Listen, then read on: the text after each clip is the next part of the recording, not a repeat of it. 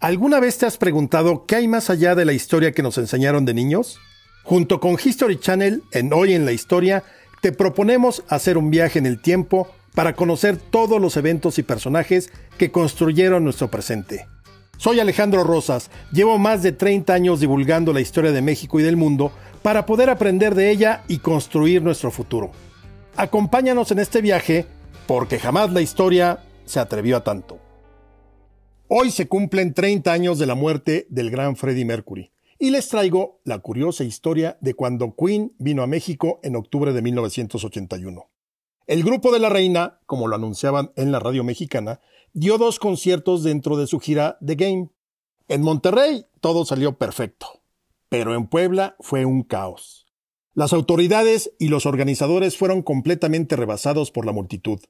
Se sobrevendieron los boletos, hubo portazo, mucha gente se quedó fuera y la ciudad de Puebla olió a marihuana esa noche, según las crónicas.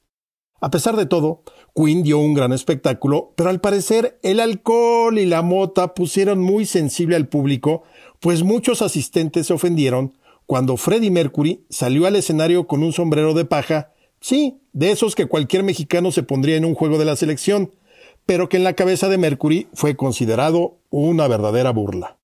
El nacionalismo más rancio brotó por todos lados. Muchos fanáticos se envolvieron en la bandera patriotera al más puro estilo de Juan Escutia.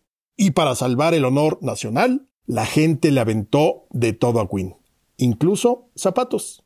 El grupo aguantó candela y no dejó de tocar.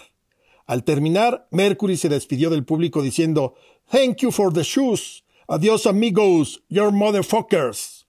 Semanas después, los integrantes del grupo Queen señalaron que los conciertos en México fueron la parte más horrenda de toda su gira. Nunca más volvieron. Soy Alejandro Rosas y esto fue Hoy en la Historia, un podcast de History Channel. Síguenos para ser el primero en enterarte de nuestros nuevos episodios.